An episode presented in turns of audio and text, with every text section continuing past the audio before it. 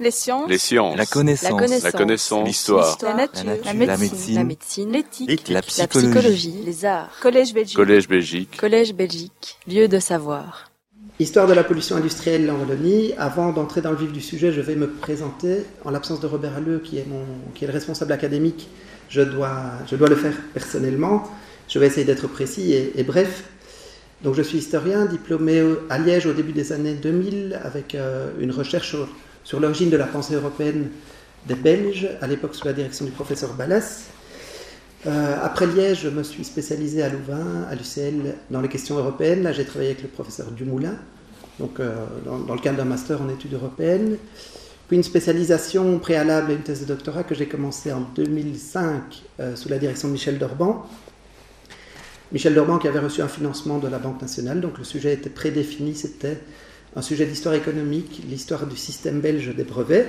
Donc je suis arrivé euh, comme un, historien débutant dans un sujet que je maîtrisais mal, mais c'était évidemment un défi passionnant. En 2007, je suis transféré, entre guillemets, au Centre d'histoire des sciences et des techniques à Liège, avec un, très beau challenge qui m'est proposé par Robert Halleux, le, le directeur du CHST, qui était de m'insérer dans son équipe, son équipe d'archéologie industrielle appliquée, donc, qui parcourt la Wallonie, notamment pour la DGO4 et la DGO3, euh, mais également de poursuivre ma thèse sur le côté, ce que je suis parvenu à réaliser, même si ce fut un petit peu éprouvant.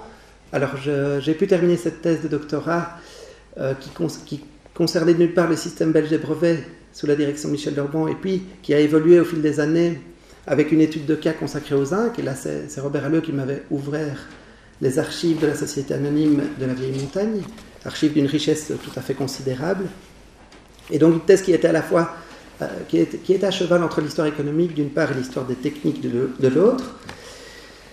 Une aspiration que je, que je découvrais aussi grâce à la recherche appliquée pour l'histoire de la pollution, qui est une partie d'un champ de recherche plus vaste, on va l'évoquer en introduction. Et donc c'est un peu le mélange de ces diverses approches qui m'ont permis en 2014 de- d'achever la thèse, euh, thèse qui a été primée quelques mois plus tard. Euh, elle a reçu le prix de l'Académie François Bourdon.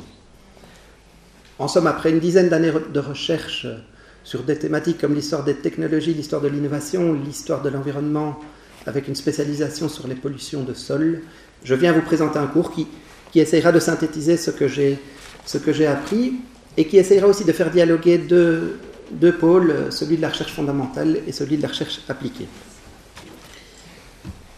Vous verrez que durant l'exposé, je m'arrêterai, ou en tout cas je, ralentirai à certains moments pour tirer parti, tirer profit de, certaines expériences de terrain que nous avons euh, eu l'occasion de, de mener au CHST.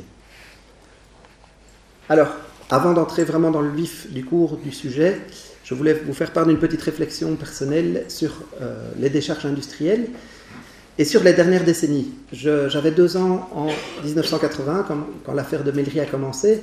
En fait, l'affaire éclate en 1988, mais la décharge est ouverte officiellement en 81. Mellery, je pense que pour la, la plupart des personnes qui sont présentes ici, c'est un nom qui a une consonance, en tout cas euh, familière. On est bien dans une décharge publique, commune de Villers-la-Ville, qui va recevoir de façon illicite, à la fin des années 80, euh, des tonnes de déchets toxiques d'origine industrielle. C'est donc à la fin des années 80 que ces décharges publiques vont sensibiliser considérablement l'opinion à la mauvaise gestion des déchets industriels, car une série d'études réalisées euh, à la faveur d'un mouvement citoyen vont montrer que ces déchets toxiques sont évidemment tout à fait euh, nuisibles pour les populations environnantes. Mouvement citoyen qui va générer aussi pas mal de réactions au niveau de la région wallonne, l'autorité publique qui va, se saisir de la question des décharges juste après Mellery. La région wallonne va créer la SPAC, Société publique d'aide à la qualité de l'environnement.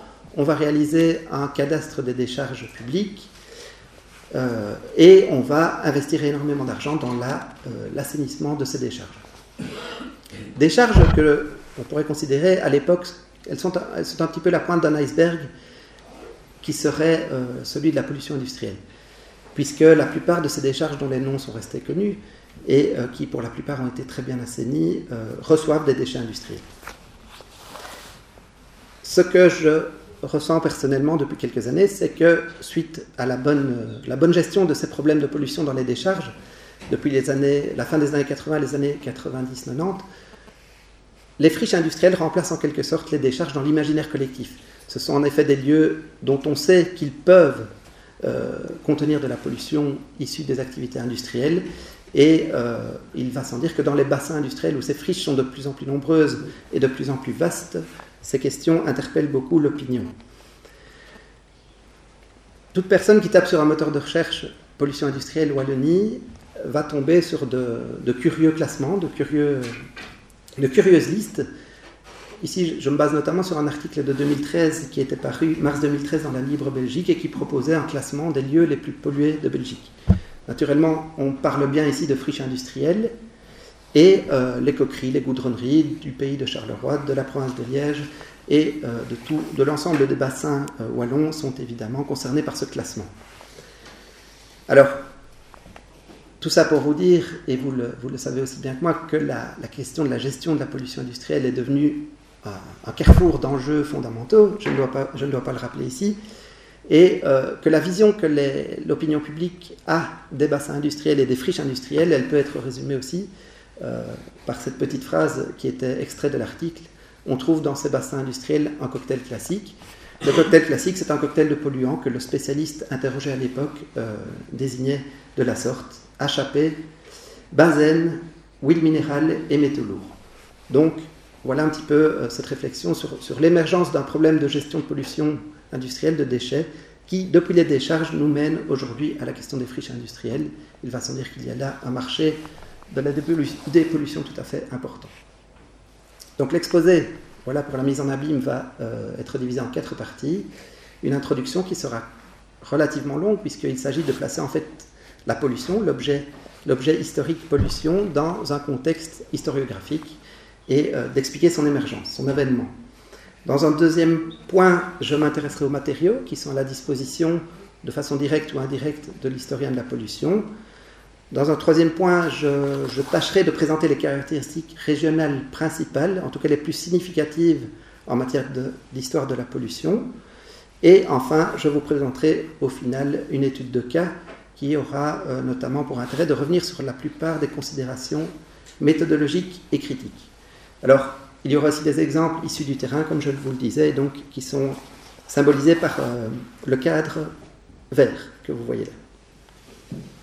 Alors la pollution, un concept dans l'air du temps, je ne résiste pas au plaisir de vous lire une citation de François Jarige, historien français, qui résume à mon avis à merveille ce caractère immédiat et euh, omniprésent du terme pollution, du concept pollution. La pollution est partout, elle a envahi les médias, elle sort des robinets, des pots d'échappement et naît de nos actes les plus quotidiens. Surfer sur Internet génère par exemple 20 mg de CO2 par seconde. Pour nous, contemporains de la crise écologique globale, la pollution a acquis une évidence immédiate et inexorable. Elle est locale et globale. Elle concerne l'air, les eaux et les sols. Elle peut être sonore, visuelle, paysagère, insidieuse ou massive, invisible ou spectaculaire. L'infinie diversité de ces formes, de ces manifestations et de ces effets donne le vertige. On ne compte plus les tableaux écologiques de la planète, tentant d'établir un inventaire des pollutions, ni les rapports, livres, articles d'experts présentant l'ampleur des dégâts.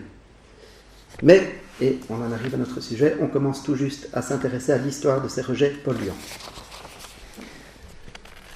Concept dans l'air du temps et euh, concept qui, de manière un peu, un peu caricaturale peut-être, tranche avec ce qui dominait au XXe siècle dans, l'esprit, dans, l'opinion publique, c'était une forme de foi dans le progrès, euh, progrès continu, le progrès des sciences et des techniques, la foi dans les technosciences, qui est quelque peu remise en question par cette émergence du concept de pollution et tous les enjeux sous-jacents euh, qu'il amène, qu'il charrie. Voilà pour le, le concept. Une définition qui fait l'unanimité aujourd'hui, bah, c'est la pollution, c'est l'introduction d'une substance toxique dans un milieu donné. Le terme pollution, il existe depuis le Moyen Âge, depuis le XIIe siècle, euh, dans un vocabulaire essentiellement médical ou plutôt religieux à l'époque. Il désigne la souillure et ce n'est qu'à la fin du XIXe siècle, en tout cas dans le monde francophone, que le terme pollution va désigner, va désigner de façon scientifique, dans le vocabulaire scientifique, une atteinte à la qualité de l'environnement et précisément de la qualité de l'eau. Et enfin, dans la deuxième moitié du XXe siècle, le terme va être employé de façon tout à fait généralisée et il va recevoir la signification que je viens de vous présenter. Donc, un terme qui aujourd'hui est devenu également un slogan puisqu'il est, très connoté dans certains euh, milieux citoyens et qu'il a acquis aussi des lettres de noblesse au gré de bien des combats. L'adjectif industriel, ben, naturellement, il nous éclaire sur l'origine de la pollution. Donc, la substance toxique dont il est question dans le cas de mon cours d'aujourd'hui, elle est évidemment générée, elle est produite par l'industrie. Alors, la pollution comme objet d'histoire. Alors, c'est un, un, objet d'histoire, donc en quelque sorte une source d'intérêt pour l'historien depuis très peu de temps. C'est un objet d'histoire qui a été longtemps invisible et qui a été longtemps négligé. Alors, Geneviève Massard-Guibault, qui est la une des spécialistes françaises en histoire de la pollution, attribue notamment à la culture de la cheminée qui fume, entre guillemets, cet, euh, cet oubli de l'historiographie. Donc, les historiens ne se sont pas intéressés, tout comme d'autres disciplines, à la question de la pollution parce qu'ils vivaient dans une culture bien particulière. Culture qu'elle définit comme euh, celle une culture dans laquelle on voit un culte à l'industrie, donc c'est le cas pour l'ensemble du 19e et une bonne partie du 20e siècle selon elle. On voit un culte à l'industrie et donc on manque de recul pour analyser ces rejets polluants. C'est une époque durant laquelle la hauteur de la cheminée détermine la fierté des habitants d'une contrée. Donc, longtemps invisible et négligé parce qu'on est dans une culture bien particulière, mais euh, par ailleurs, indépendamment de cette culture dominante, il y a aussi euh, des réflexes liés à l'historiographie. L'histoire des techniques, par exemple, que je connais bien et qui a, qui a eu l'occasion d'interroger euh, la pollution ces dernières années, a mis énormément de temps avant, de se saisir de l'objet. Quand on analyse un petit peu l'évolution de l'histoire des techniques sur les, les, 50 dernières années, on se rend compte qu'on a privilégié très longtemps des perspectives qu'on appelle internalistes. C'est-à-dire que, à l'image de Maurice Doma, la plupart des historiens des techniques veillaient à étudier les technologies de façon isolée pour comprendre leur logique propre. On se privait dès lors de, comparaison et d'interaction avec les autres sphères que sont l'environnement notamment. Et euh, par ailleurs, et là on rejoint sans doute la culture qui était décrite par Geneviève Massard-Guibault, cette historiographie des techniques, elle a été euh, traditionnellement technophile. Technophile parce que les historiens qui écrivaient sur les technologies aimaient profondément les technologies qu'ils étudiaient. Il n'en retenait d'ailleurs que les meilleures, celles qui avaient fait l'objet d'innovations les plus majeures, celles qui avaient été saluées au niveau mondial, et ils oubliaient les, les échecs qui font pourtant partie de l'histoire des techniques. Ils oubliaient les échecs et ils oubliaient aussi naturellement les rejets polluants. Donc, tout ça pour vous dire que la plupart des historiens dans le monde francophone et anglophone ont écrit des lignes et des livres entiers sur des technologies sans évoquer le moins du monde la question de la pollution. C'est le cas par exemple pour le secteur de la chimie en France, c'est le cas aussi euh, pour la Grande Guerre, dont j'évoque ici euh, euh, les traits. Donc l'histoire de la Grande Guerre est très connue, les technologies qui ont, permis de produire un nouvel arsenal chimique qui est utilisé dans cette Grande Guerre sont très connues, très bien étudiées, mais il a fallu attendre quelques années, donc c'est un ouvrage de 2014 seulement, pour qu'un premier regard soit posé sur les conséquences environnementales du premier conflit mondial et donc de cette technologie de production chimique qui était née. Alors, comment est-ce que la pollution est devenue un objet d'histoire? Eh bien, pour répondre à cette question, il faut évidemment euh, comprendre l'avènement d'un nouveau champ de recherche, d'une sorte de sous-discipline de l'histoire, qui est l'histoire environnementale. Donc, je vais considérer aujourd'hui l'histoire de la pollution comme un des pivots de cette histoire environnementale. Alors, l'histoire environnementale, elle émerge dans les années 70 aux États-Unis, mais les historiens français aiment à lui trouver des origines plus lointaines notamment chez Lucien Fèvre et l'École des Annales. Donc c'est une seconde citation que je voulais vous proposer. Lucien Fèvre, dans un livre de 1922, va définir euh, la façon dont il conçoit l'interaction entre l'homme et l'environnement. Et je crois que cette définition est relativement contemporaine. Elle pourrait être reprise par la plupart des historiens de l'environnement aujourd'hui. Donc, il s'exprime de la sorte. Pour agir sur le milieu, l'homme ne se place pas en dehors de ce milieu. Il n'échappe pas à sa prise au moment, précis où il cherche à exercer la sienne sur lui. Et la nature qui agit sur l'homme, d'autre part, la nature qui intervient dans l'existence des sociétés humaines pour la conditionner, ce n'est pas une nature vierge indépendante de tout contact humain, c'est une nature déjà profondément agile, profondément modifiée et transformée par l'homme. Donc voilà, on est dans les années 20, on est dans une sorte de préhistoire de l'histoire environnementale qui ne naît, comme je vous le disais, que dans les années 70 aux États-Unis. Elle naît, cette naissance euh, se caractérise par, par, l'émergence de revues, par l'émergence de sociétés euh, historiques consacrées à l'histoire environnementale. Elle se caractérise aussi dans les années 60 déjà, donc quelques, années avant cette, cette véritable naissance, par une émergence de mouvements écologistes. Et alors le, la, personne, euh, personnalité tout à fait euh, caractéristique de cette période, c'est Rachel Carson, la biologiste, qui écrit son livre euh, Le printemps silencieux, qui a, qui a eu un, écho considérable et qui est considéré aujourd'hui comme l'origine des mouvements écologistes du XXe siècle. Donc elle s'y prononce notamment contre les pesticides et elle dénonce une série d'impacts sanitaires liés à ces usages. Dans les années 80 et 90, surtout aux États-Unis, dans le monde anglo-saxon en tout cas, euh, des études pionnières de grande qualité sont produites par différents historiens. Ici, je, voulais citer Joël Tarr, qui est un de ces historiens, qui a euh, produit une série tout à fait intéressante d'études sur le sol, euh, les pollutions de sol, notamment autour de l'industrie sidérurgique américaine. Donc, l'histoire de la pollution, elle apparaît aux États-Unis en 1970 et euh, elle va apparaître dans le monde francophone un peu plus tardivement. On considère que c'est dans les années 90-2000 que le monde francophone va découvrir ce champ de recherche. D'emblée, une première réflexion sur un, glissement que la découverte de l'histoire environnementale pourrait supposer euh, du point de vue de l'historien. On peut considérer dans une certaine mesure que l'apparition de ce champ de recherche va imposer à l'historien une adaptation de ces méthodes. Donc on n'est plus tout à fait dans cette euh, logique historienne qui veut que plus le corpus d'archives, le corpus de documents est qualitatif et quantitatif, euh, mieux l'enquête sera menée.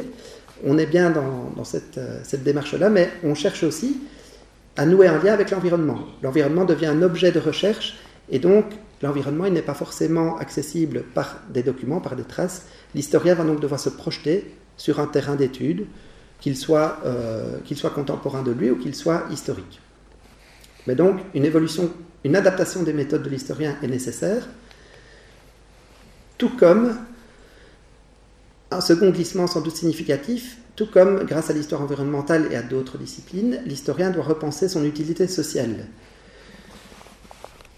Le, mouvement pour l'histoire publique qui a émergé aux États-Unis euh, sous le slogan notamment History Matters et qui a fait l'objet de, plusieurs publications, qui, est, également très, très en vogue actuellement euh, en Belgique notamment.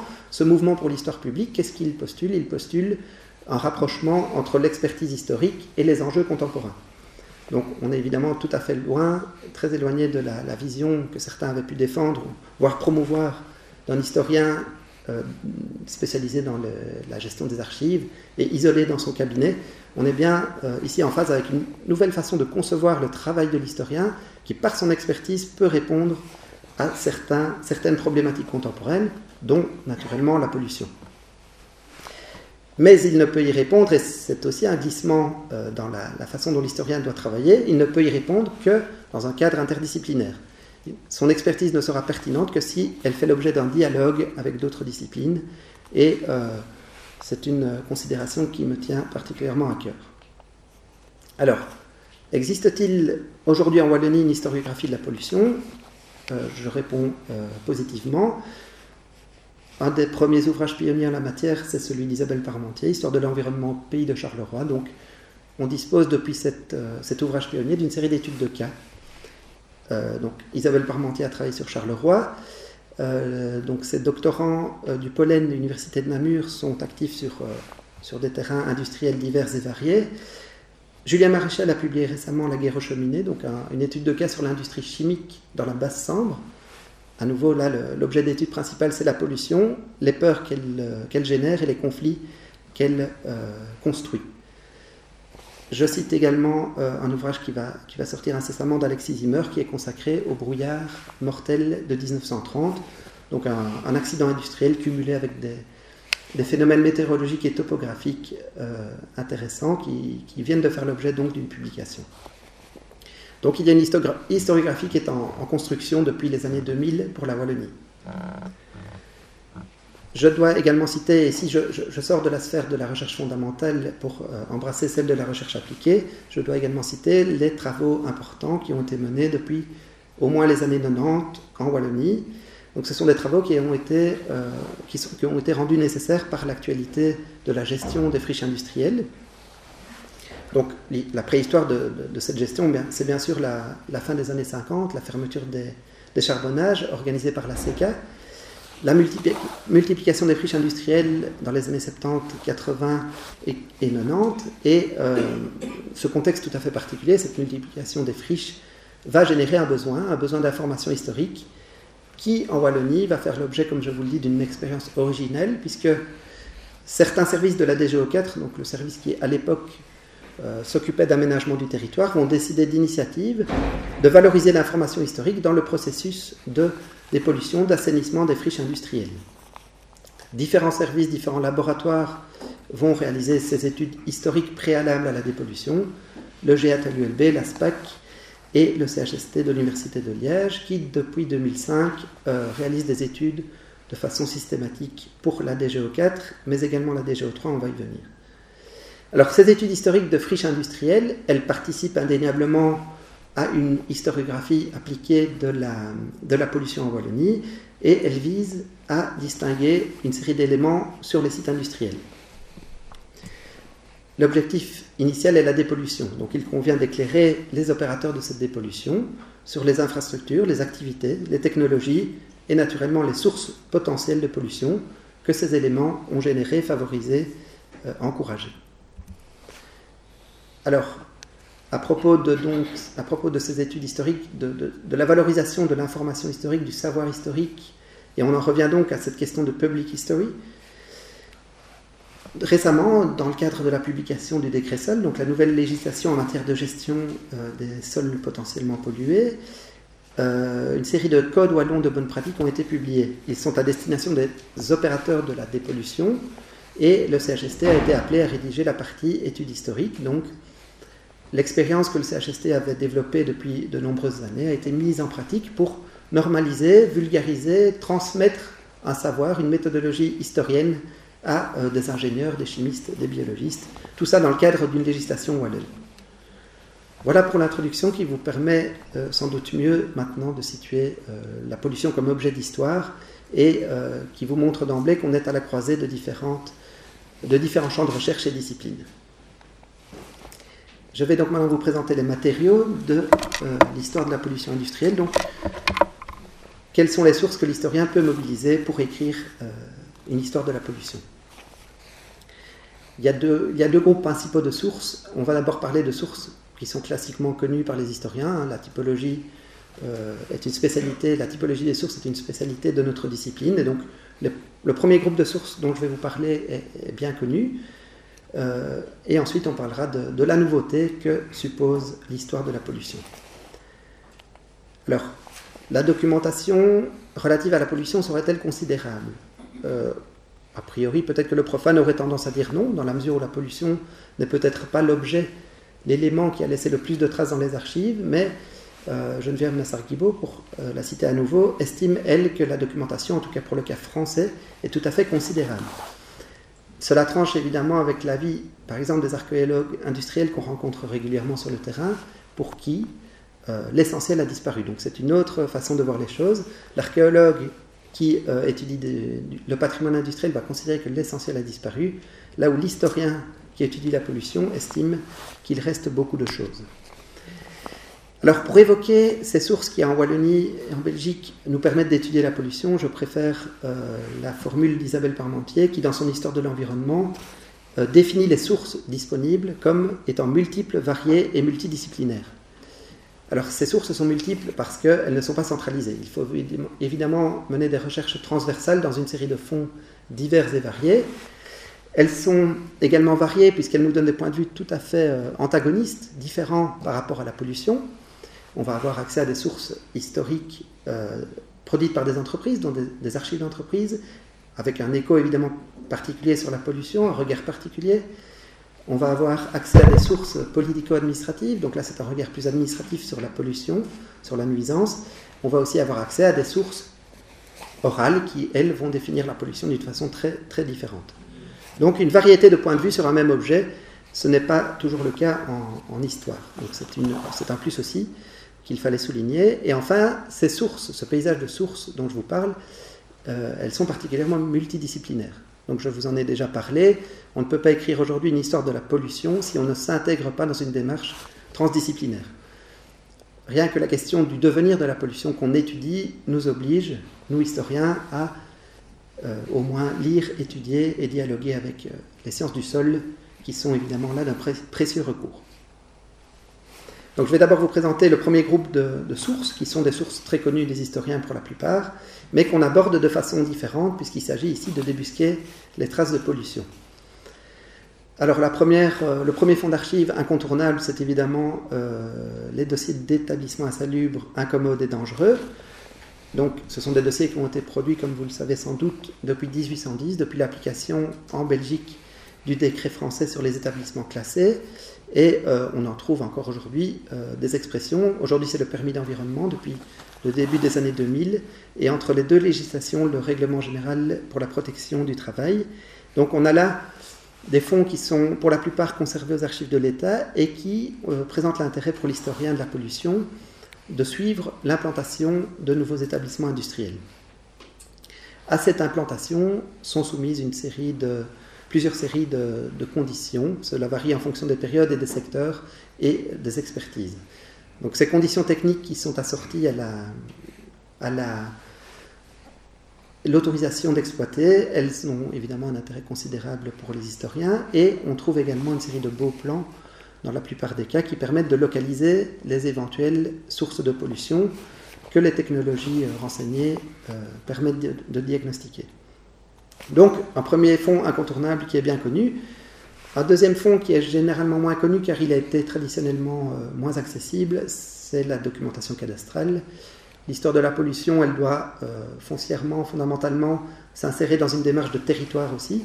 Et pour bien connaître le territoire qu'on étudie, la documentation cadastrale est disponible. Elle permet de remonter jusqu'à 1830, tant d'un point de vue géographique avec les, croquis cadastraux que d'un point de vue euh, typologique, puisqu'on peut euh, facilement, avec une recherche euh, de quelques minutes, quelques heures, remonter à 1830 et établir la liste des propriétaires successifs d'une même parcelle, ce qui représente évidemment pas mal d'intérêt, d'autant que à la liste des propriétaires s'ajoute la nature des parcelles euh, dont ils sont propriétaires. D'autres fonds d'archives qu'on utilise au cas par cas selon la, disponibilité et l'intérêt, par exemple les archives de la SNCB, donc tous les sites SNCB euh, font l'objet de, plans qui ont été dressés dans l'entre-deux-guerres et qui sont, qui sont très précieux. Les raccordements industriels donc, qui relient le réseau de la SNCB à différents, différents sites industriels font l'objet aussi de plans qui parfois sont très précis et très précieux. C'est un fonds qu'on utilise le cas échéant, si on, si on, se situe par exemple à proximité de Nouveau Ferré. Autre fonds d'intérêt euh, particulier, c'est le fonds de dommages de guerre, archives de l'État. On est ici euh, juste avant et juste après la Seconde Guerre mondiale et il s'agit de, fonds qui étaient, euh, qui alimentés par les, citoyens qui demandaient réclamation suite aux dommages de guerre. Le fonds des brevets peut être cité également. Il est conservé aussi aux archives de l'État et lui, il nous éclaire naturellement sur les dispositifs technologiques, qu'ils soient polluants ou qu'ils soient conçus pour diminuer la pollution. Après les fonds d'archives, euh, j'en ai cité cinq, j'aurais pu en citer plus, il y a évidemment les sources iconographiques, cartes postales, œuvres d'artistes, collections. Ben, il va sans dire que l'histoire environnementale, l'histoire de la pollution doit aussi se nourrir d'images, qu'elles soient, qu'elles soient photographiées ou qu'elles soient représentées. Les sources imprimées, alors ici on, touche évidemment la littérature technique, les, traités, les revues, les, catalogues industriels, toujours très intéressant de bien étudier l'affiliation d'une technologie pour comprendre à quel moment euh, un problème de pollution peut se poser. Alors, une caractéristique aussi de l'histoire de la pollution, c'est qu'elle doit euh, souvent recourir, selon les cas, aux sources orales. Donc sur les sources orales, il y aurait évidemment beaucoup de choses à dire, notamment par rapport à l'approche critique qu'il s'agit de promouvoir. Traditionnellement, en matière de pollution, en fonction des, objets qu'on interroge, on va rencontrer euh, trois catégories de, sources orales. Les anciens ouvriers, qui ont un regard particulier sur l'outil de travail qui a été le leur. Les anciens dirigeants, regard parfois contrasté évidemment, et les érudits locaux qui, eux, a priori, peuvent bénéficier d'un recul euh, complémentaire. Il faut également parfois faire euh, du porte-à-porte et aller consulter les voisins. Si on étudie un site industriel et son histoire, il faut aller consulter les voisins qui, eux, ont euh, souvent beaucoup de choses à dire sur les nuisances, qu'elles, aient eu lieu pendant l'activité industrielle ou après. Et donc, évidemment, chacun de ces statuts correspond à certains biais qu'il faut analyser. les archives d'entreprise, euh, qui peuvent être très précieuses également selon les cas. Donc là, des archives d'entreprise, c'est en quelque sorte tout ou rien pour l'historien. On sait que certains fonds sont d'une richesse inestimable, mais s'agissant de pollution, on sait aussi que c'est un objet qui a été pour le moins négligé par les entreprises. Par contre, on va pouvoir étudier justement les stratégies d'évitement, les stratégies mises en place par l'entreprise pour euh, pacifier les relations qu'elle entretient avec son voisinage et qui sont souvent houleuses, comme je viens de le sous-entendre. Autre catégorie de sources incontournables, les cartes plans photographie aérienne. Donc on est toujours bien dans cette recherche de la territorialité. L'histoire de la pollution est obligée de, de, clarifier au maximum cette question euh, de la géographie, de la topographie de la pollution. Donc ça, c'est les sources classiques dont je vous avais parlé. Je vous ai dit qu'il y avait un deuxième volet qui était sans doute euh, originelle dans le cas de l'histoire de la pollution. Et pour bien comprendre la signification de ce second volet de sources, je euh, voulais vous rappeler quelque chose d'important, c'est donc la transdisciplinarité, qui est pour tout historien de la pollution, historien de l'environnement, une condition sine qua non. Je m'inspire ici à nouveau de Massar-Guibault, Geneviève Massar-Guibault, pour définir une série d'objets qu'elle a étudiés dans, son, dans sa synthèse sur l'histoire de la pollution en France. Et chacun de ces objets, évidemment, nécessite le recours à des disciplines euh, qui, qui ne sont pas historiennes, et donc à un dialogue avec euh, les autres disciplines. S'agissant de pollution et d'une étude sur la pollution, il faut évidemment euh, étudier l'impact de la pollution sur les sols, sur l'air, sur l'eau, et aussi son, devenir. L'impact, il est à la fois à court, à long et à moyen terme. Pour cela, pour le long terme en tout cas, en particulier, il faut s'adjoindre les services de la chimie, de la biologie, voire de la climatologie. Il faut également étudier les représentations et les perceptions de la pollution. Et là, évidemment, il y a des contrastes qu'on a déjà évoqués, et on s'approche davantage de quelque chose qui serait du ressort de l'anthropologie, l'enquête sur les représentations, les perceptions. Il convient également de bien connaître les effets sanitaires. On doit donc se plonger dans l'histoire de la santé, de la médecine, et enfin, il convient de, synthétiser au maximum, ou en tout cas de, comprendre l'action publique, qu'elle ait eu lieu dans le domaine sanitaire ou dans le domaine industriel pour maîtriser l'action des pouvoirs publics, mais également euh, les dispositifs technologiques de dépollution que les pouvoirs publics ont pu proposer ou que les entreprises ont mis au point, il faut évidemment euh, de sérieuses bases en histoire des techniques, voire en ingénierie selon les cas. Donc, nécessité de transdisciplinarité, ça veut dire, pour l'historien, un petit déplacement. L'historien va quitter son territoire de prédilection, même s'il va garder un pied dedans ça nous pose la question du terrain. Le terrain est-il un nécessaire lieu d'analyse pour l'historien de la pollution? Je dirais que ça dépend évidemment des, hypothèses de travail que celui-ci formule. Selon les phénomènes qu'il observe, selon la chronologie qu'il euh, promeut et selon les hypothèses de son travail, il pourra être amené à se déplacer sur un terrain qui peut être soit un terrain contemporain, comme je l'ai dit, soit un terrain historique. Pour l'historien, ça, cela euh, tient de la Révolution, comme je vous l'ai déjà dit, et euh, je proposais une citation ici de l'ethnologue Fabre qui nous montre combien, euh, pour l'historien, cela peut représenter un effort de quitter le territoire des sources, des sources traditionnelles. Donc pour l'historien, le rapport aux sources est premier. Extraire la vérité ou le système de vérité possible de documents que l'on fait venir au jour, que l'on a reconnu mais qui était déjà, tel est le geste fondateur de l'histoire dans nos sociétés de l'écrit. D'autres disciplines pensent leurs sources de manière totalement différente.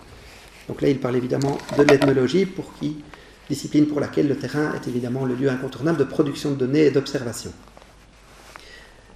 Emmanuel Leroy de la Durie, le grand historien du climat, ne parlait pas de pollution, mais il parlait bien d'une extension du territoire de l'historien à propos du climat, une obligation pour l'historien de quitter les archives pas définitivement et sporadiquement pour embrasser le terrain.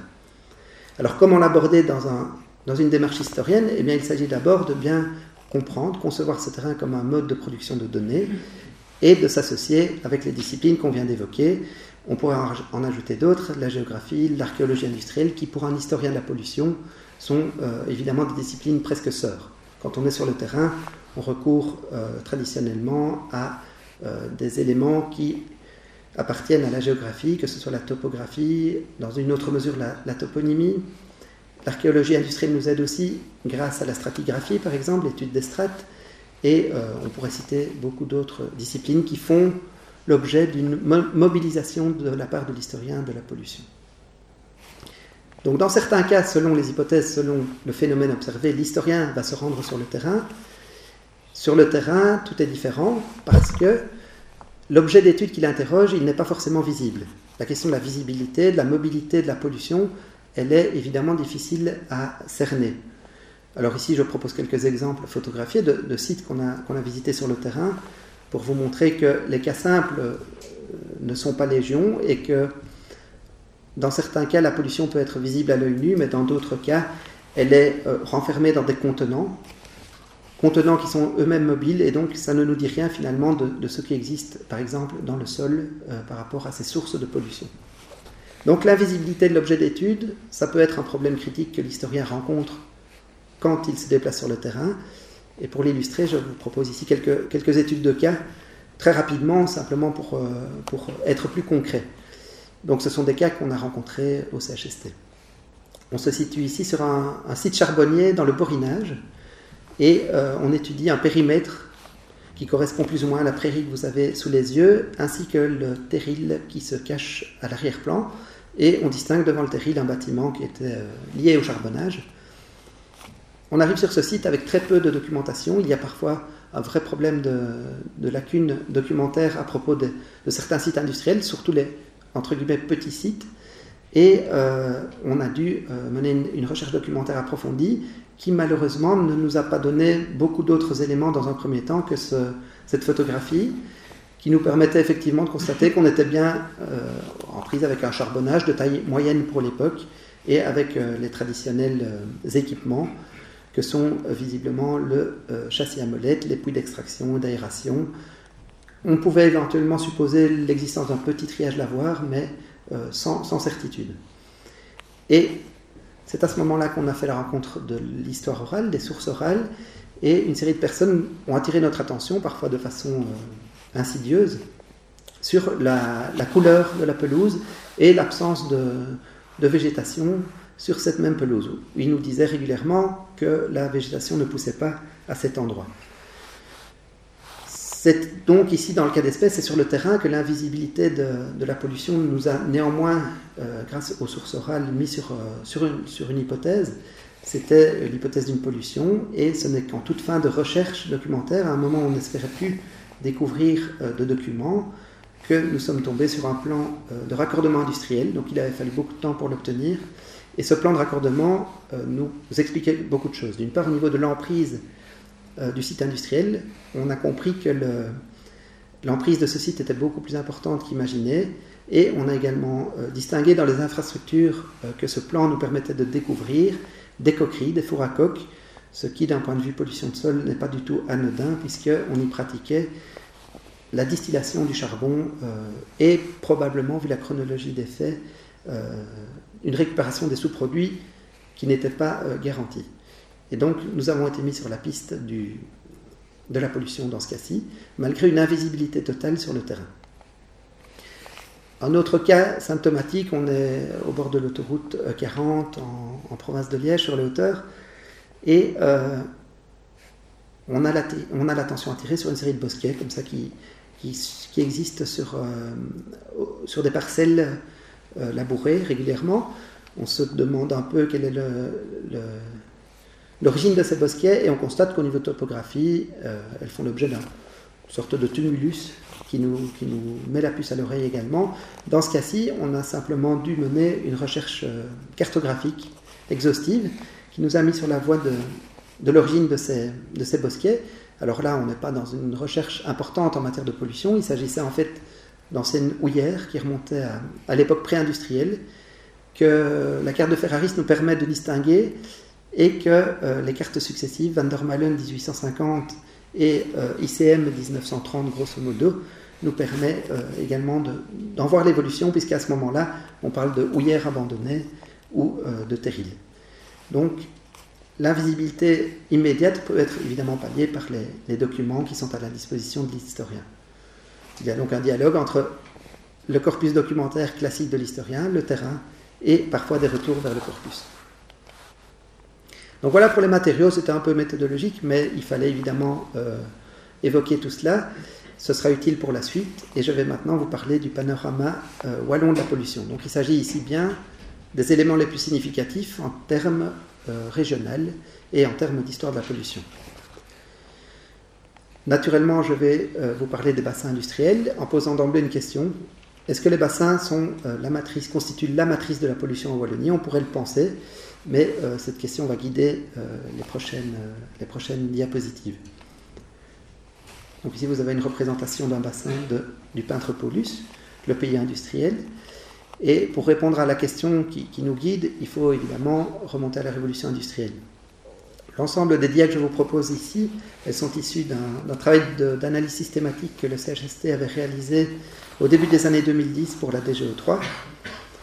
Et euh, donc, on avait, euh, on avait analysé systématiquement la carte de Van der une carte industrielle de 1850, euh, dont on connaît les limites naturellement, mais qui nous permettait de diagnostiquer en peu de temps énormément de sites industriels potentiellement à risque.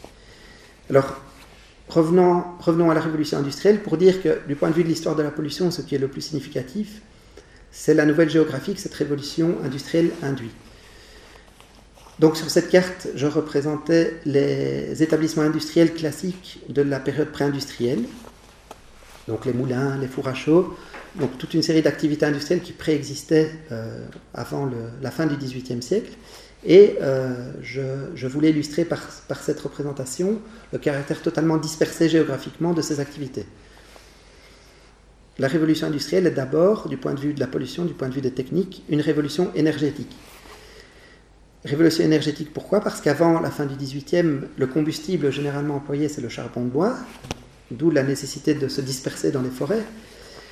Euh, révolution pourquoi? Parce que la source d'énergie la plus commune avant la fin du XVIIIe, c'est l'énergie hydraulique, d'où le besoin de s'installer au bord des rivières, idéalement avec un débit euh, important, et donc des rivières qui sont plutôt des rivières de collines, entre guillemets, si vous me passez l'expression.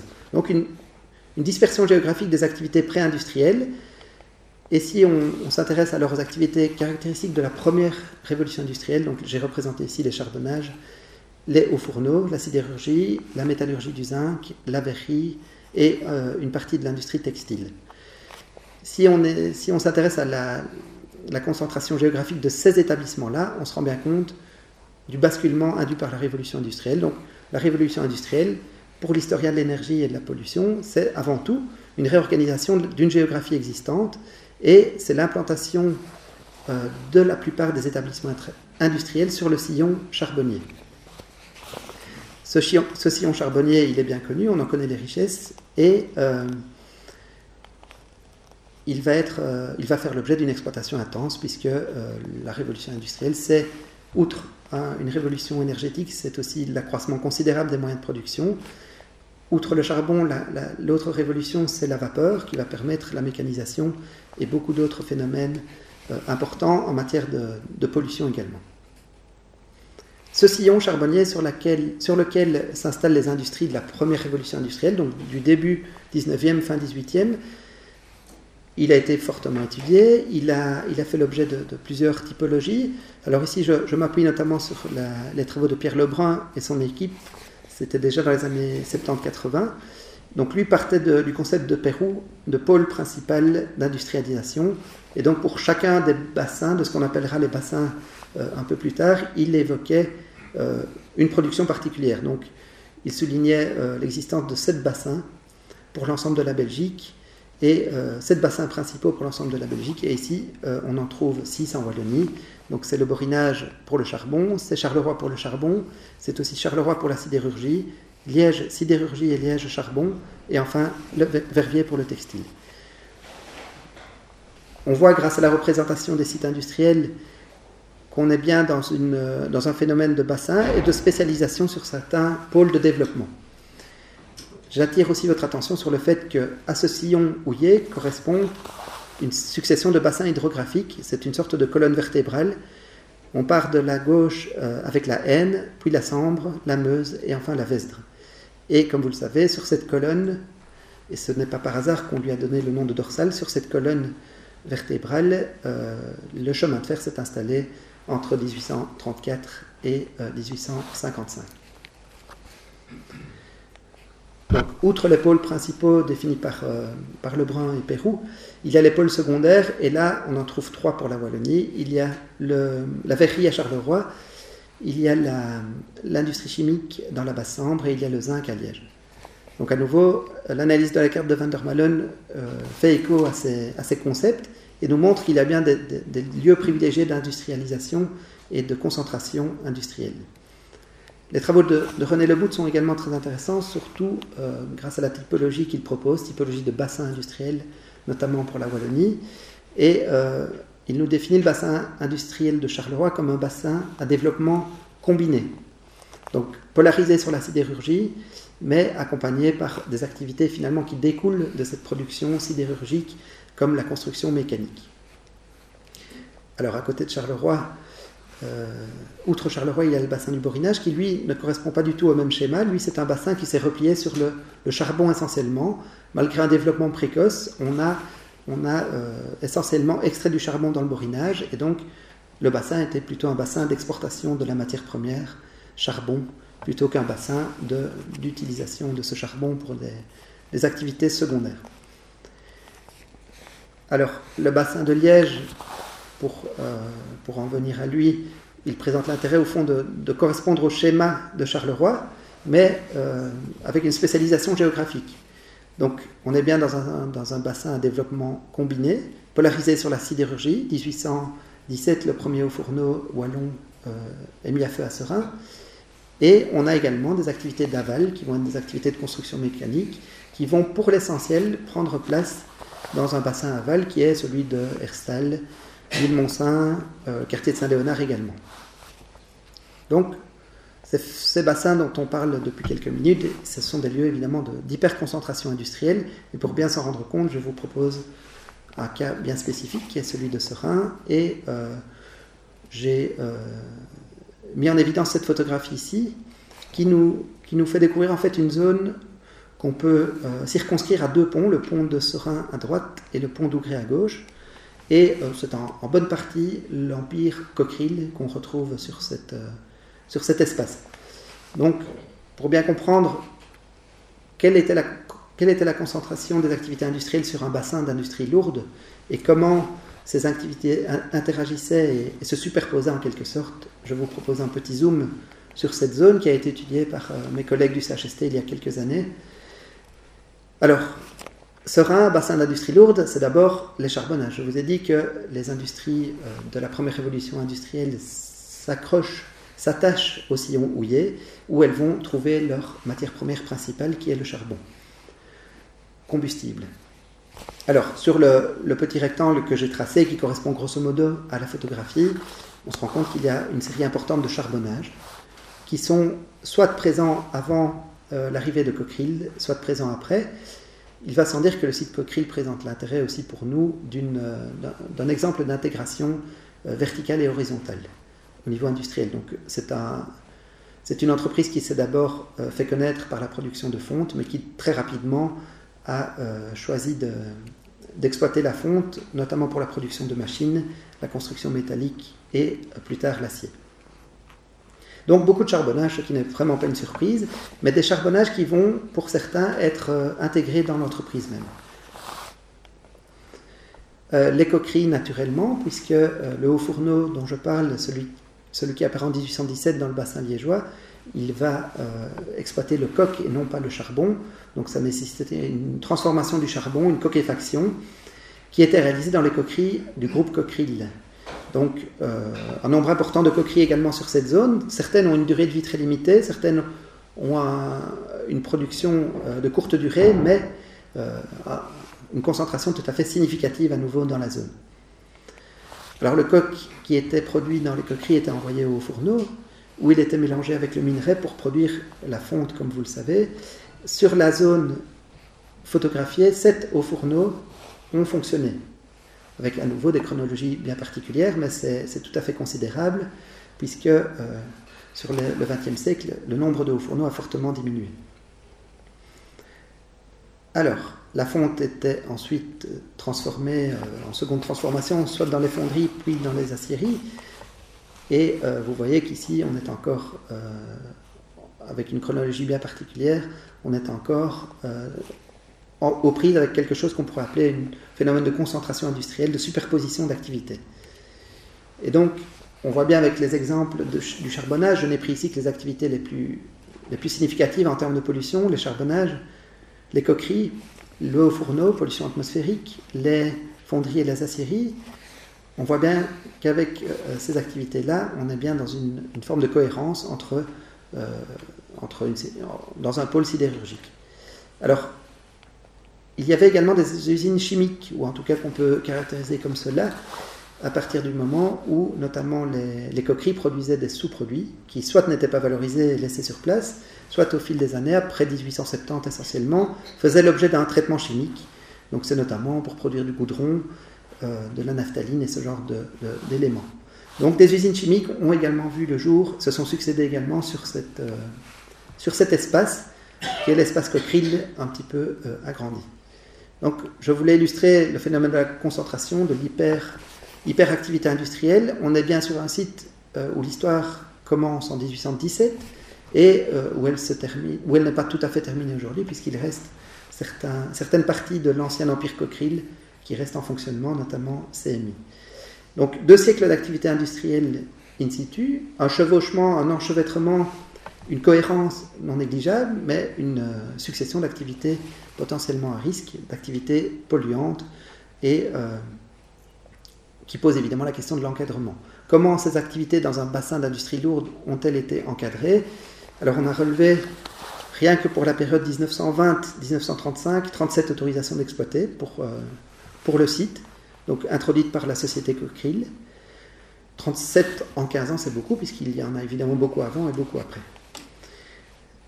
Ça nous pose la question de l'encadrement légal, je vous l'ai dit. Euh, on en revient donc à cette fameuse législation qu'on a déjà évoquée, des établissements insalubres et dangereux, avec deux considérations qui me semblent très importantes pour l'historien de la pollution. Donc, dès l'origine, euh, en tout cas dès les, plus anciens documents que j'ai euh, rencontrés dans les années 1820-1830, on trouve une forme de prescription technique dans les autorisations d'exploiter. Alors, c'est assez évident pour le, pour le cas du zinc euh, ici à gauche. Donc, c'est une autorisation pour une usine à zinc dans la région, dans la vallée de la Meuse. Et on voit bien qu'une série de prescriptions techniques sont imposées à l'entreprise. Donc, je ne sais pas si vous savez lire, mais euh, c'est lisible. Ben, je, vais, simplement lire un, exemple de, de, prescription technique. Et je vais prendre le micro comme ça, il n'y aura pas de souci.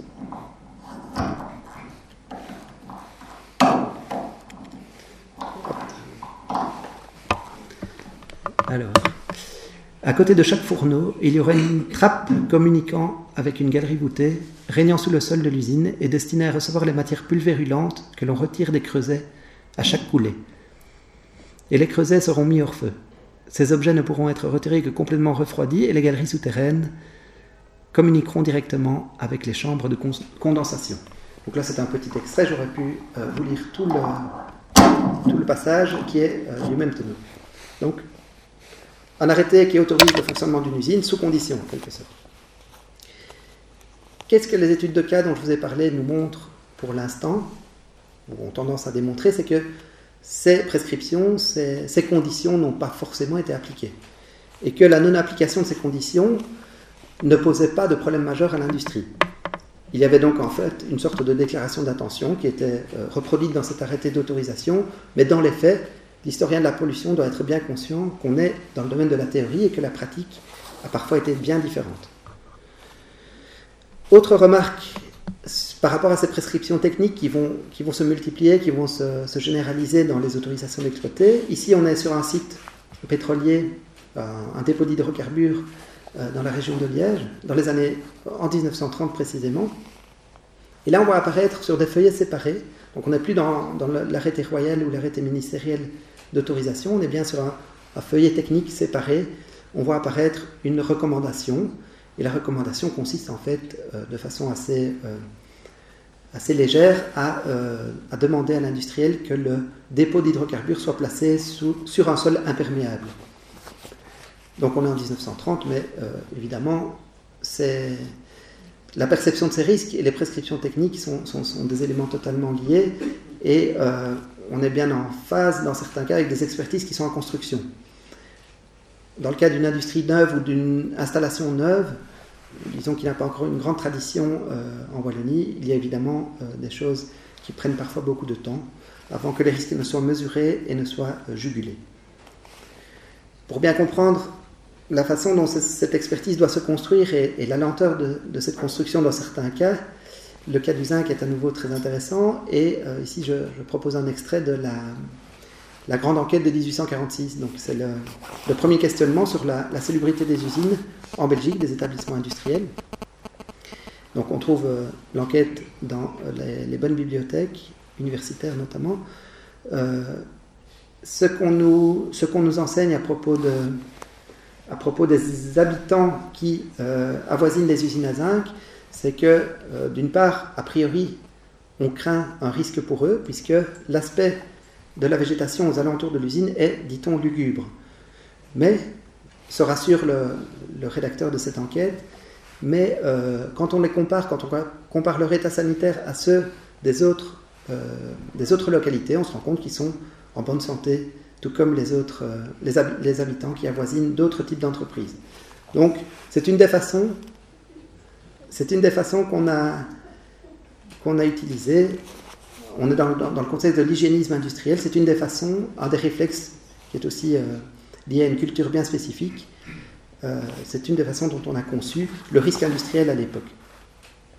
Ce qu'on ne sait pas encore à ce moment-là, ou qu'on néglige, c'est que dans les émanations des fours à zinc, il n'y a pas que du zinc, puisque dans le minerai de zinc, on trouve d'autres métaux potentiellement bien plus problématiques que le zinc, notamment le plomb.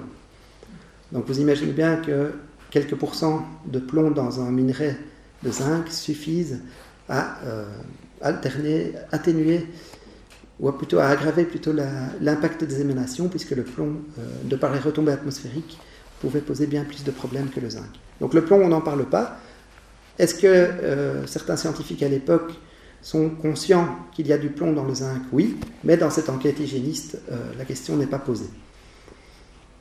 Globalement, on minimise les nuisances et on semble faire confiance à l'aptitude du corps humain, aptitude à s'adapter à euh, ces pollutions. Donc ça, c'est tout à fait caractéristique du milieu 19e siècle et de l'hygiénisme qui, à cette époque, euh, revêt un caractère industrialiste, donc favorable à l'industrie. Alors, troisième point, on est toujours bien dans, ce panorama wallon. Euh, troisième point, pour une histoire des pratiques. Donc, ces, autorisations d'exploiter qui sont une source incontournable, ces documents, cette littérature technique qui nous éclaire sur les procédés, euh, il faut bien se rendre compte qu'on est surtout dans, un domaine théorique. L'historien de la pollution doit creuser et doit, euh, doit vraiment se questionner sur la, façon dont les industriels ont, euh, ont développé leurs activités, puisqu'on sait que les autorisations n'étaient pas forcément respectées. Alors, la pollution ne vient pas forcément d'activités réglementées, ne vient pas forcément euh, d'activités problématiques, elle peut venir de mauvaises pratiques. Ici, par exemple, de nouveau des contenants qui contiennent des, substances toxiques peuvent, par, le fruit de mauvaise manipulation ou de mauvaise gestion, faire l'objet de pollutions très importantes sur un site qui n'a pas connu d'activité à risque. Un autre exemple de pratique qui ne laisse pas de traces documentaires ou très peu et qui pourtant peut s'avérer problématique du point de vue de la pollution, c'est la mise en dépôt, le traitement des sous-produits sur place ou euh, la mauvaise gestion des déchets de l'activité. Donc ici, on est parfois avec des volumes tout à fait considérables et le risque de pollution n'est pas indifférent à la volumométrie. Autre exemple d'usage problématique, et là on est à cheval entre la période industrielle et la période post-industrielle, pardon, ce sont les pratiques illicites.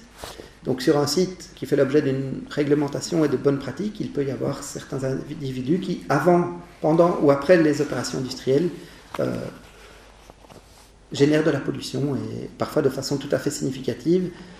C'était le cas de, de certains sites qu'on a rencontrés.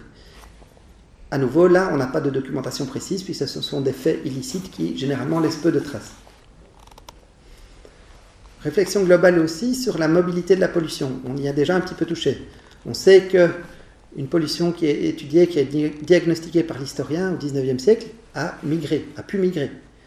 Elle est peut-être encore en place, mais elle a pu migrer. C'est évidemment particulièrement le cas de la pollution atmosphérique, dont il est très difficile d'évaluer la migration aujourd'hui.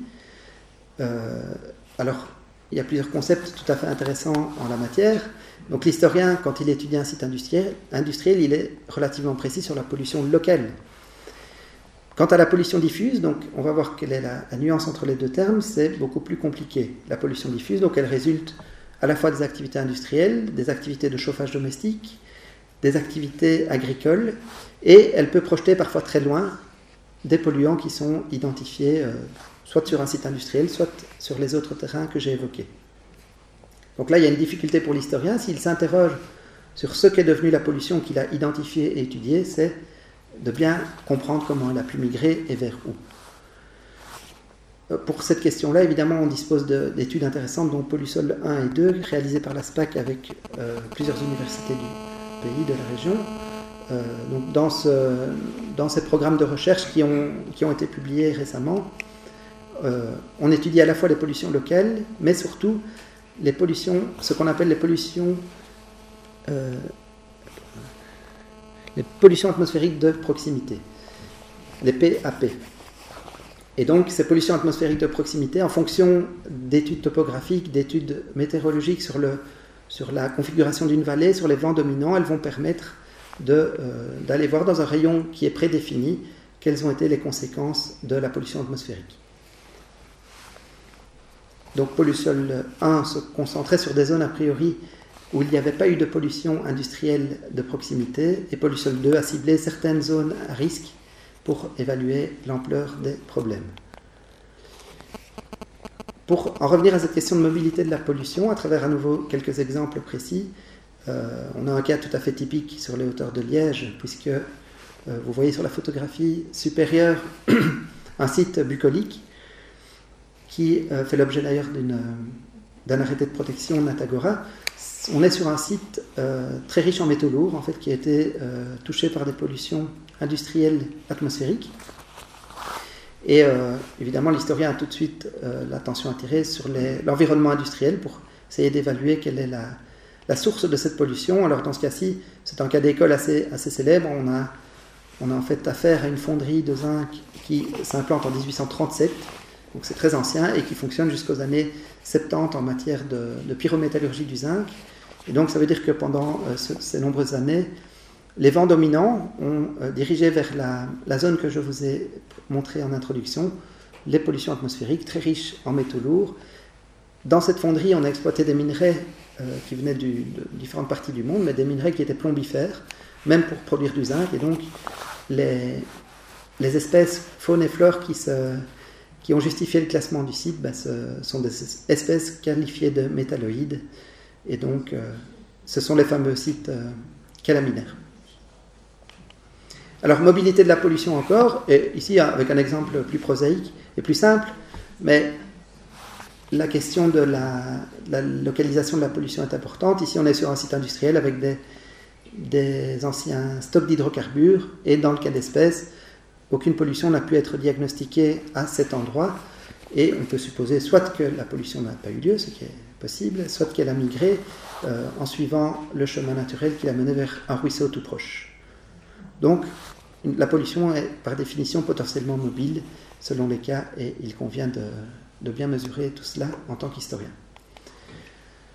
Le panorama wallon, et là c'est à nouveau un élément très pratique, mais qui doit absolument être pris en compte, euh, il s'agit en fait d'un élément très important, je vous disais, c'est la pratique du remblai.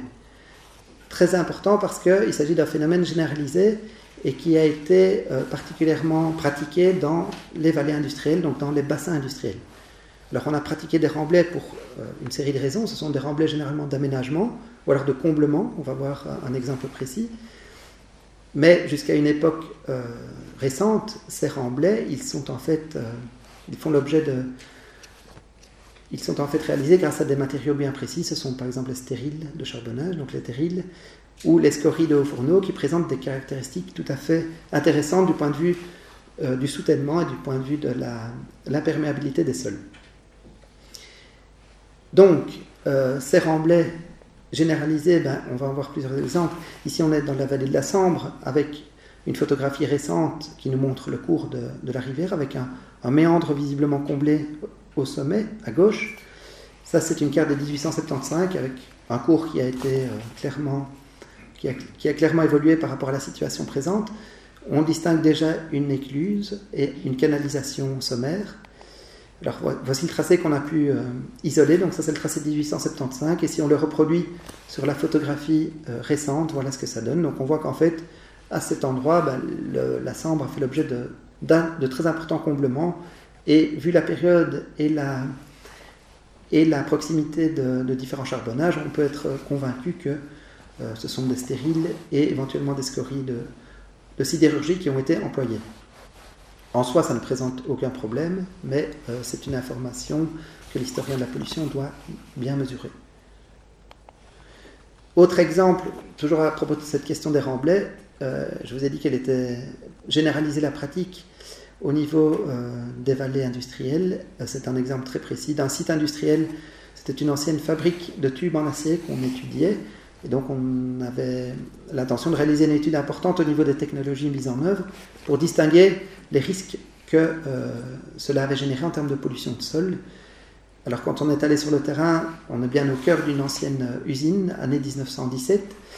La photographie récente bah, nous montre que le site était entièrement bâti à la fin de l'activité, dans les années 90. Et euh, une visite sur le terrain nous a, euh, nous a dévoilé ceci. Donc, un trou dans le sol nous a montré qu'une dalle étanche était posée sur un important remblai d'un mètre cinquante. Là, on est vraiment en bordure de la Meuse et toute la zone a été remblayée sur euh, une hauteur significative. Et comme d'habitude, on retrouve essentiellement des stériles de charbonnage et des scories de haut fourneau. Donc une pratique généralisée qui permet aussi de, revoir la, considération qu'on a parfois par rapport aux pollutions de sol durables. Voilà pour le, panorama wallon. Maintenant, je vous propose, puisqu'il nous reste un quart d'heure, euh, qu'on parle d'un cas bien précis. Donc, je vous avais dit que ce cas va me permettre de revenir sur certains éléments méthodologiques et certains problèmes critiques qu'on peut rencontrer quand on pratique l'histoire de la pollution. Je vous laisse quelques secondes.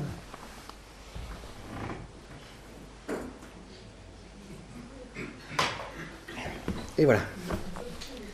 Alors, le cas que je vous présente, je l'ai euh, étudié dans un article euh, publié il y a quelques années. C'est le cas du quartier de Saint-Léonard. On est donc dans le quartier nord à Liège. Et euh, je vais ici vous, vous évoquer très sommairement un chapitre important de l'histoire de la pollution industrielle en Belgique, qu'on a parfois appelé l'affaire de Saint-Léonard. Donc, on est dans une chronologie assez, assez courte, 1809-1880 c'est euh, la durée de vie d'une usine à zinc. C'est la première usine à zinc du pays. Euh, c'est là que le, fondateur de l'industrie, Denis, va euh, implanter son innovation importante, le four liégeois. Et je m'interrogeais en début de recherche sur la, durée de vie de cette usine, ayant, ayant eu vent de beaucoup de problèmes de cohabitation avec les riverains. Je me suis posé la question d'emblée, c'était l'hypothèse de travail est-ce que la fermeture de l'usine, relativement rapide au regard de la technologie employée et du secteur, est-ce que cette fermeture est liée à la question de la pollution? Donc la première partie de la recherche a porté sur la question du territoire et la question des représentations. Elles sont intimement liées, vous allez le voir.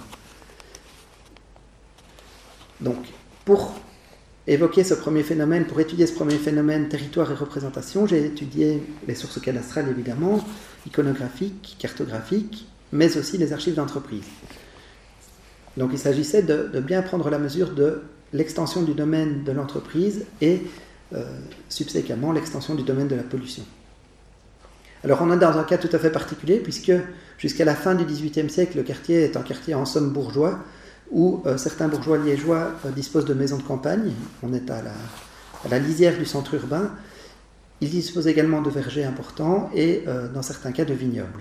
Donc on est dans un quartier campagnard jusqu'au début du XIXe siècle. Deux phénomènes vont se, réunir durant la première moitié du 19e, l'industrialisation naturellement, mais aussi l'urbanisation. Et l'imbrication de ces deux phénomènes explique aussi euh, pourquoi ce cas d'école euh, a été particulièrement caractéristique. Donc, dans le quartier s'implante peu avant l'usine à zinc euh, une fonderie de canons, une industrie textile, on trouve également une fabrique d'aciers spéciaux, et euh, une fabrique d'armes de l'État. Donc un quartier relativement industriel dans lequel, au niveau des émanations, c'est l'usine à zinc qui va poser le plus de problèmes, puisque les autres entreprises ne produisent pas euh, autant de nuisances. Alors, les problèmes, en fait, ils sont, ils sont apparus dès le début. Donc, un des premiers réflexes de l'entreprise, et euh, là, ce sont les archives d'entreprise qui nous éclairent, un des premiers réflexes, ça a été d'indemniser les riverains ou d'acquérir leurs propriétés. Idéalement, l'acquisition présente euh, le meilleur rapport qualité-prix pour l'entreprise, mais lorsque les riverains ne souhaitaient pas vendre leur propriété, les indemnisations euh, se généralisaient. C'est en particulier le cas après les années 1825, suite à une injonction euh, du Conseil de Régence. Donc, un territoire industriel qui a tendance à croître considérablement, et cette croissance vise évidemment à légitimer, à agrandir les lieux où la pollution des lieux qui peuvent être touchés par la pollution. Alors, toujours cette question des territoires et des représentations, il y a, en fait, dès l'origine de l'entreprise, il y a une coalition d'intérêts particuliers contre l'usine. Les premiers à se plaindre, les premiers à manifester leur opposition, ce sont les viticulteurs. Donc le, faubourg que j'ai étudié euh, était, euh, était riche en vignes. Donc il y avait des vignes et des houillères sur tout le coteau liégeois à ce moment-là. Et euh, deux mauvaises récoltes, durant les deux premières années de fonctionnement de l'usine, vont susciter une véritable opposition assez radicale de la part des viticulteurs, et justifiée par les dégâts causés à leurs vignes. Alors, dans les années 20, rapidement, le roi des Pays-Bas va, être, va être alerté. Le conseil de régence, qui est en quelque sorte le prédécesseur de, de ce qu'on appellera la députation permanente, le conseil provincial euh, quelques années plus tard, le Conseil de Régence va intervenir dans le débat et euh, va faire parvenir une requête et une première forme d'enquête va être menée. Donc, les riverains, les propriétaires, les, viticulteurs vont être les premiers à se mobiliser et à se coaliser contre l'usine. Après cela, ils vont obtenir le soutien déterminant de certains armuriers. Donc tous les industriels du quartier étaient naturellement favorables à l'usine. Dans ce conflit, ils prenaient parti pour l'industrie, mais les armuriers, qui étaient des industriels euh, a priori plutôt euh, de petite taille, se sentant menacés par l'extension du territoire de l'usine, vont euh, s'opposer au fonctionnement de l'entreprise. Ils vont plus précisément s'opposer à l'extension de l'usine qu'au fonctionnement de l'entreprise, et c'est là toute la nuance, mais ils vont parvenir à coaliser, à canaliser l'ensemble des oppositions. Alors en 1835, une enquête euh, d'une commission médicale est menée, ce qui prouve que les autorités publiques, à tout le moins, euh, entendent euh, s'informer sur la question. Et dans les années 1840, à la fin des années 40, un épisode de choléra intervient dans le quartier, qui est particulièrement mortifère. Les opposants à l'usine vont attribuer à l'usine à zinc les, morts nombreuses de ce choléra. Donc là, on est, euh, euh, on est bien en prise avec une problématique qui tient au territoire, qui tient aux représentations sur la pollution et qui débouche sur la, coalition d'intérêts particuliers contre une usine euh, qui produit d'importantes nuisances.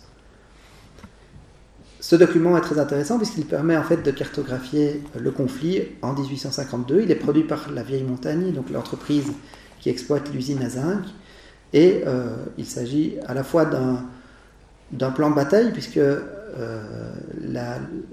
l'auteur de la carte distingue clairement les propriétaires favorables et les propriétaires défavorables, mais il s'agit aussi d'une forme d'étude d'incidence avant la lettre, puisque les cercles concentriques que vous devinez peut-être symbolisent la propagation de la pollution vers, euh, vers le nord-ouest, vers le nord-est, pardon, selon les vents dominants.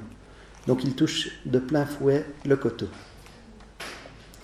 Alors sur cette cartographie, on se rend compte, comme je l'ai dit, les industriels du quartier sont favorables à l'usine, à part quelques artisans armuriers que j'ai déjà évoqués.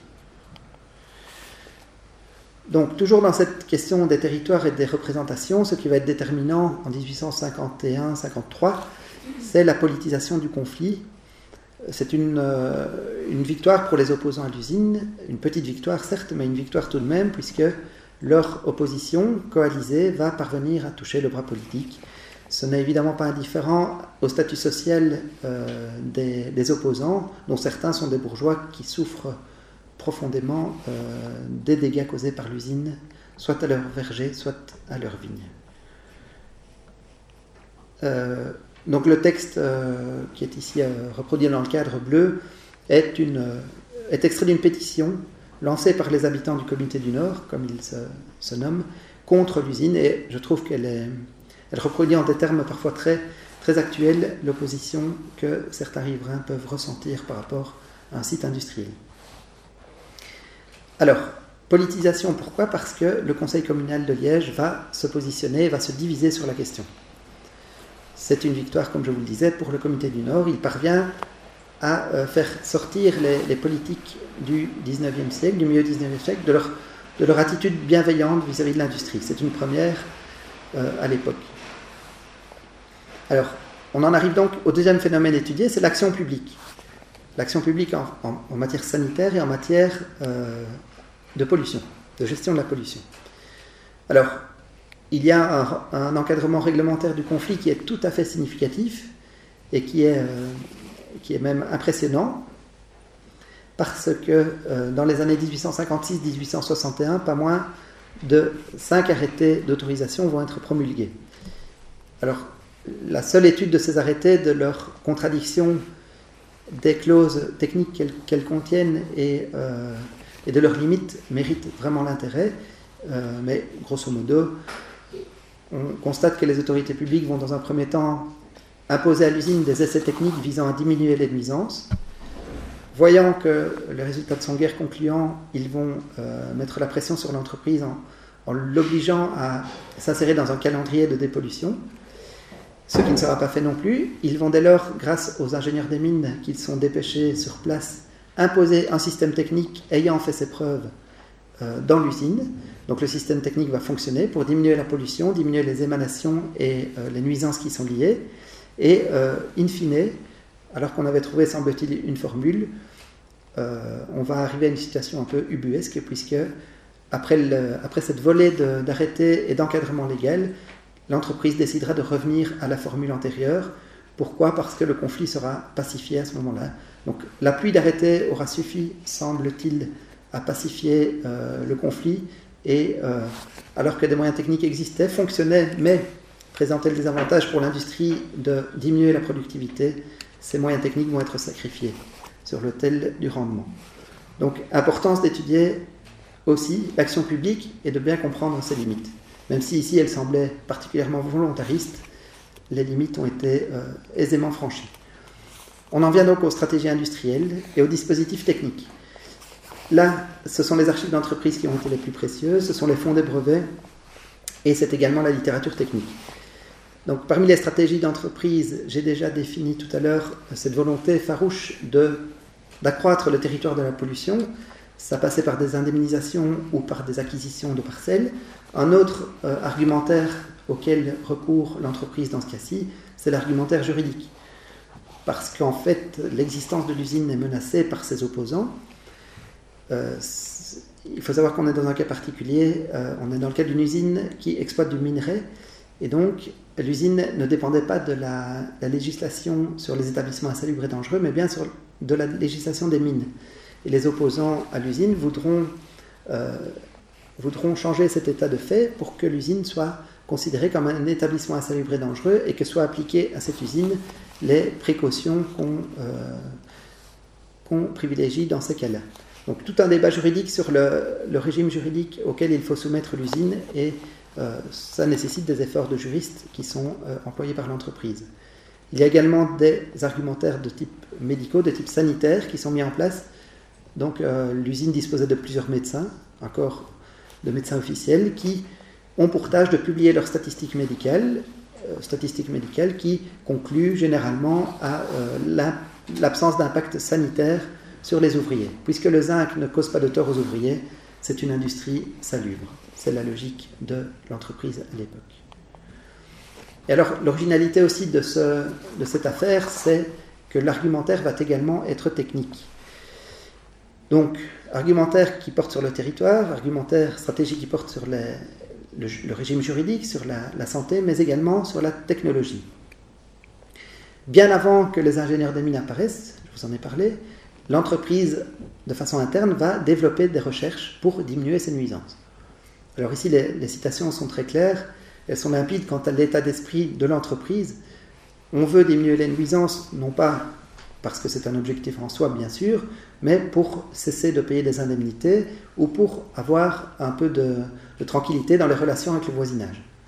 Donc ces deux, ces deux causes semblent suffisantes pour générer des essais en interne on est aussi dans, une multinationale qui a des moyens considérables et qui de tout temps a fait preuve de, recherche importante.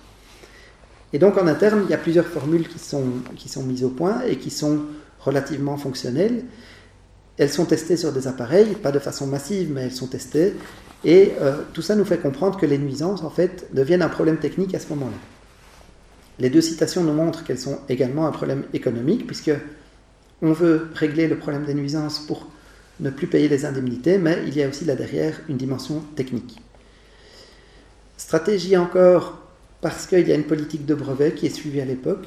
Donc on est dans les années 1850, c'est un peu tôt peut-être pour parler de politique de brevet, mais il y a clairement dans le chef de l'entreprise une volonté de montrer la bonne volonté et de démontrer qu'on réalise des recherches importantes pour diminuer les moyens, pour diminuer la pollution.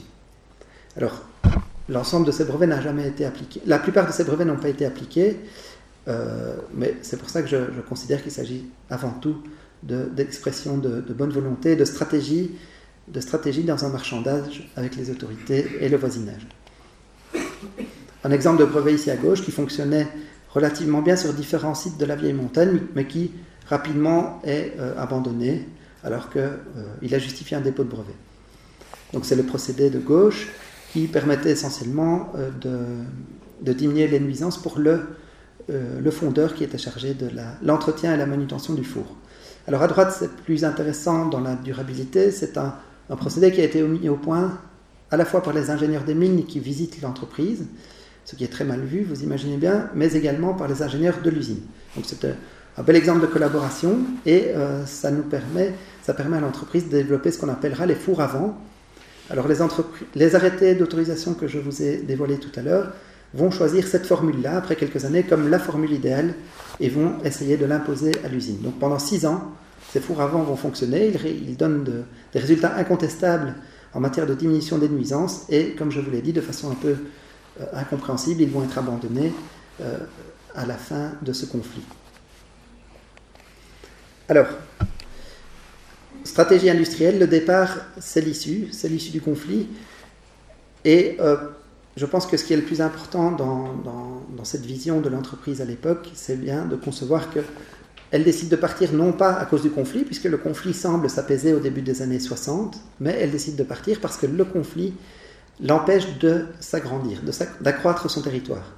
Puisque les moyens de production sur ce site ne peuvent plus euh, augmenter, on décide de quitter le site euh, et alors je vous laisse apprécier le vocabulaire utilisé par le conseil d'administration qui souligne l'intérêt économique de quitter ce faubourg au milieu, ce faubourg populeux et la petite usine de la vieille montagne euh, qui se trouvait au milieu. Neuf ans après ça, une, très importante usine sera construite dans la province d'Anvers, à Baleine. Et là, on est dans une logique tout autre qui démontre bien la volonté de l'entreprise. Pourquoi, la région de Campine? C'est une région désertique, donc peu de problèmes pour la végétation. C'est une région peu peuplée, donc peu de problèmes d'opposition.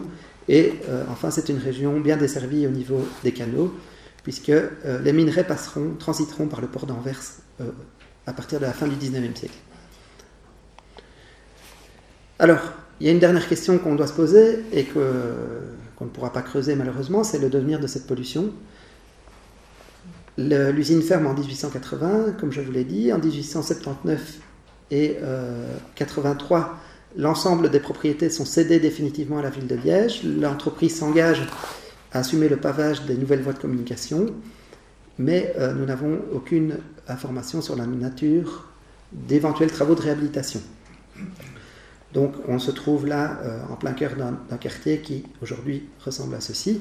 Alors seule l'école que vous voyez en photo à gauche nous rappelle l'histoire et l'origine de, de l'entreprise, c'est l'école de la vieille montagne, et une série de noms de rues nous éclaire à nouveau sur les pionniers de cette industrie. Alors évidemment, là aussi, l'historien de la pollution doit apporter ses connaissances. Le jour où les questions se poseront, les connaissances ont aussi pour but de rassurer les populations. Les connaissances de l'historien, dans ce cas-ci, elles pourraient, euh, rassurer euh, quant, quant, à un éventuel problème de pollution, puisque après une étude approfondie, on se rend compte que la fonderie en question n'a exploité que du minerai de grande qualité qui venait de la mine historique de Moresnet, la calamine. Et euh, c'est le seul minerai de Belgique qui n'était pas riche en plomb, qui était, donc le plomb était totalement absent de, ce minerai, ce qui signifie que les émanations euh, métalliques qui, étaient évacuées par la cheminée ne contenaient pas de plomb, ce qui est plutôt une bonne chose. Par ailleurs, on n'a pas pratiqué non plus sur ce site-là euh, des, pratiques, des usages industriels problématiques tels que la désulfurisation des minerais. Donc tout ça est relativement bon à savoir. Et euh, à nouveau, je pense que là, l'historien de la pollution doit apporter un avis important. Il est 33, donc je pense que c'est plus ou moins bon. Je vais rapidement terminer avant de vous laisser la parole en vous disant que pour aller plus loin, sur la question des relations entre la technologie et l'environnement, euh, un ouvrage dont je suis l'auteur vient de sortir, donc il est issu de ma thèse de doctorat, et il y a tout un chapitre sur la question de la fonderie de Saint-Léonard. Par ailleurs, dans le cadre d'un partenariat euh, avec la région Wallonne et l'Université de Liège, nous, participons à une formation sur la gestion des sols pollués. Donc là, nous donnons un cours de, de 6 heures, mais qui concerne vraiment les dimensions les plus appliquées de l'histoire de la pollution. Et euh, je vous soumets également, pour votre intérêt, une liste de références bibliographiques pour ceux qui veulent creuser la question. Et je vous remercie.